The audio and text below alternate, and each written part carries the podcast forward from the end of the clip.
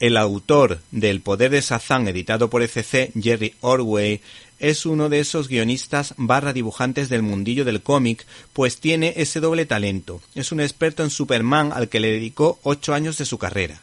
La obra en cuestión, El poder de Sazán, tiene un toque y un planteamiento que recuerda clásicos cinematográficos como Indiana Jones o Las minas del rey Salomón y a tebeos como el de Terry y los piratas de Milton Caniff, pues promete aventuras estando ambientada en los años 40 con guiños a los orígenes del tebeo que los aficionados al Capitán Marvel agradecerán, lo que logra trasladarte a esa época con la imaginación, ofreciendo apuntando el tema de la inmigración procedente de ambientes rurales que no siempre encuentra empleo digno cuando emigra a la gran ciudad.